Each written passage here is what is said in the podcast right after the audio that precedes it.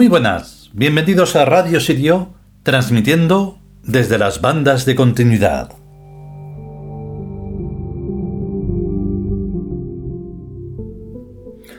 Y sí, aquí estamos en la Biblioteca Tebana, que es la sección a la que pertenece todo este supermundo de las estructuras supra de todo. Vale, el caso es que sí, siempre decimos eso de si podemos y si queremos, porque podemos si las cosas nos lo permiten, el tiempo y todo, y todo eso. Y si queremos, porque queremos nosotros. A ver, al final lo tengo que decir o ya lo dije. Hay gente que dice, si Dios quiere. No dicen cuál. Hay que decir qué Dios quiere el qué. Y dónde está. Si no es uno, entonces, ¿quién es? Ese es el lío, y no es una broma, es eh, completamente en serio. Entonces, eh, hoy estamos a punto de no poder porque el tiempo va pim pam, pim pam, pim pam, no para ni un segundo, está uno y otro y otro y otro. Pero bueno, este capítulo es muy importante, bueno, como todos, tenemos que terminar esta cuarta parte del quinto capítulo y venga, vamos a él.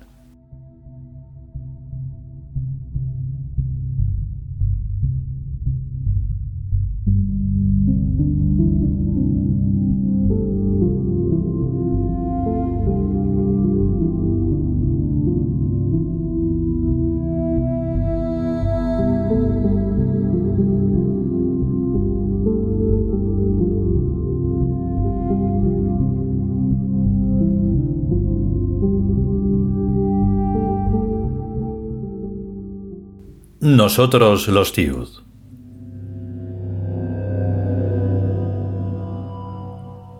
Quinto capítulo. La caída de la hoja. Cuarta parte.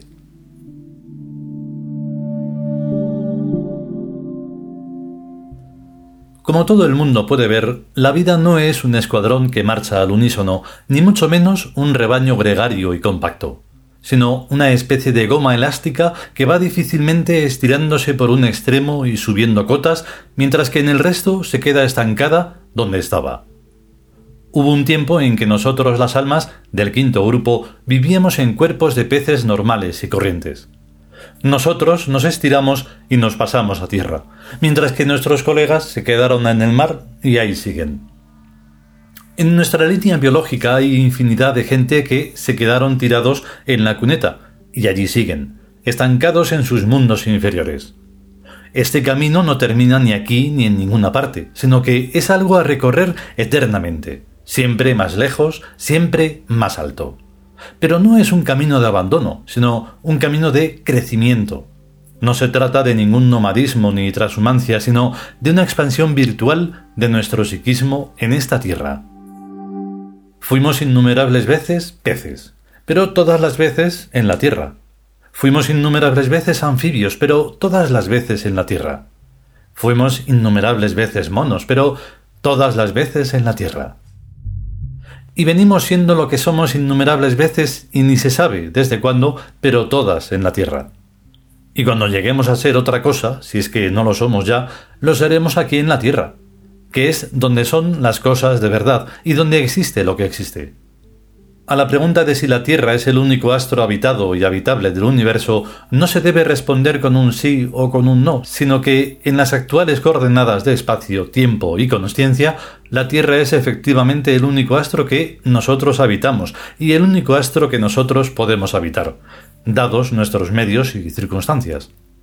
La Tierra no es simplemente una bola con gente encima, sino una complejísima integración venida de su propia estructura circunstancial. Trasplantarse a otro astro no es tan fácil como se piensa, ni incluso encontrando otro con idénticas características a las terrestres, lo que ya de por sí es más improbable que encontrar dos huellas dactilares absolutamente iguales. Todas las gentes y cosas de la Tierra formamos una unidad biológica a la que pertenecemos. Si de un modo u otro el rechazo se da en cuanto se violan las sutiles fronteras interiores de esa unidad, cuánto mayor sería si el paso se quisiera dar desde esta unidad biológica a una hipotética otra, o viceversa. Los códigos del ser son innumerables, incluso en un mismo plano específico, ya que cada código es la expresión diferenciada de un devenir espacial y temporal y consciencial particular. Un mismo código compartido es lo que permite la interrelación de los elementos de un sistema. Pero si un elemento no participa de ese código o tiene otro, la interrelación se vuelve caótica. Teóricamente al menos, dos o más sociedades elementales podrían renunciar a sus respectivos códigos y asumir otro nuevo común a todas. Pero para ello serían precisas dos condiciones. Un factor superior coordinante al que se integraran todos los diversos elementos y una homologación unitaria de las coordenadas por renuncia a las cualificaciones del tiempo, del espacio y de la conciencia. El injerto entre órganos, naciones y astros tiene en todos los casos las mismas dificultades y el mismo método de integración. La posición correcta del tetraedro es invertida, partiendo del punto geométrico discernido en triángulo. Nosotros somos el vector consciencia. Por eso hemos desarrollado la visión para percibir el espacio y la audición para percibir el tiempo. Todo es pues paralelo a sí mismo, y el resultado es la expansión. Cualesquiera que sean nuestras respectivas historias avatáricas personales, todos estamos dentro de un mismo y único sistema holístico que se reproduce y manifiesta en todas sus partes. Podemos ciertamente alejarnos en la dirección expansiva y alcanzar cotas de concienciación espaciotemporal, o sea, de la comprensión de la fenomenología y de inserción en el numen, inmensamente ajenas al pensamiento y al sentimiento de las almas corrientes de este quinto grupo, y tal ascensión irá retrotrayendo hacia el punto base crecientes sectores de primitivez. Porque el tetraedro crece a la vez que va insumiéndose en su origen. Esto es lo que permite que sus dimensiones respecto a la nada sean siempre idénticas. ¿Qué es lo que cambia, pues? las coordenadas de relación entre el tiempo, el espacio y la consciencia, y por tanto el holograma correspondiente. Vemos y oímos según hemos madurado para ver y oír. Nada de extraño tendrá que en muy poco tiempo futuro desaparecerán de la Tierra innumerables especies vivientes, las que ya no correspondan a nuestra madurez mental de entonces. Nuestro afán de vida y expansión está acabando con una enorme cantidad de seres, pero eso no es ningún crimen, sino que está en la naturaleza misma de la realidad de las cosas. A cada tipo de civilización corresponde un entorno y no otro.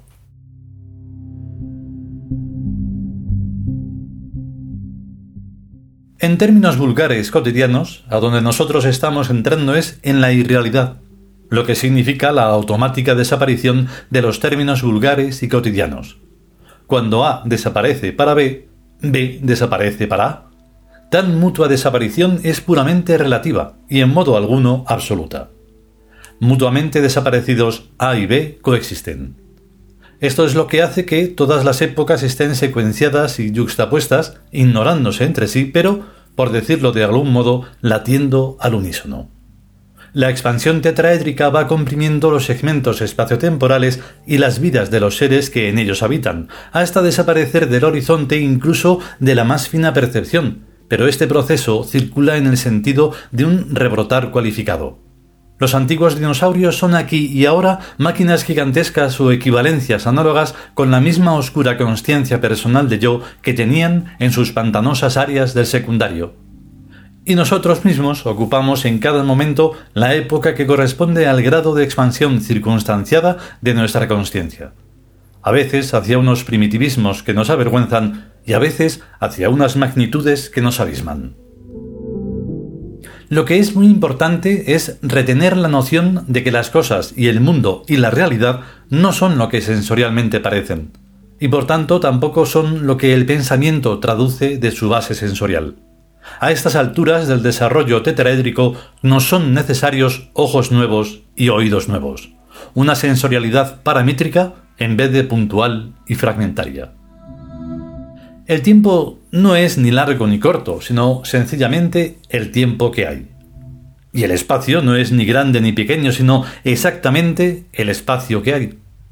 Y la consciencia no es más ni menos que la consciencia del yo y del ello.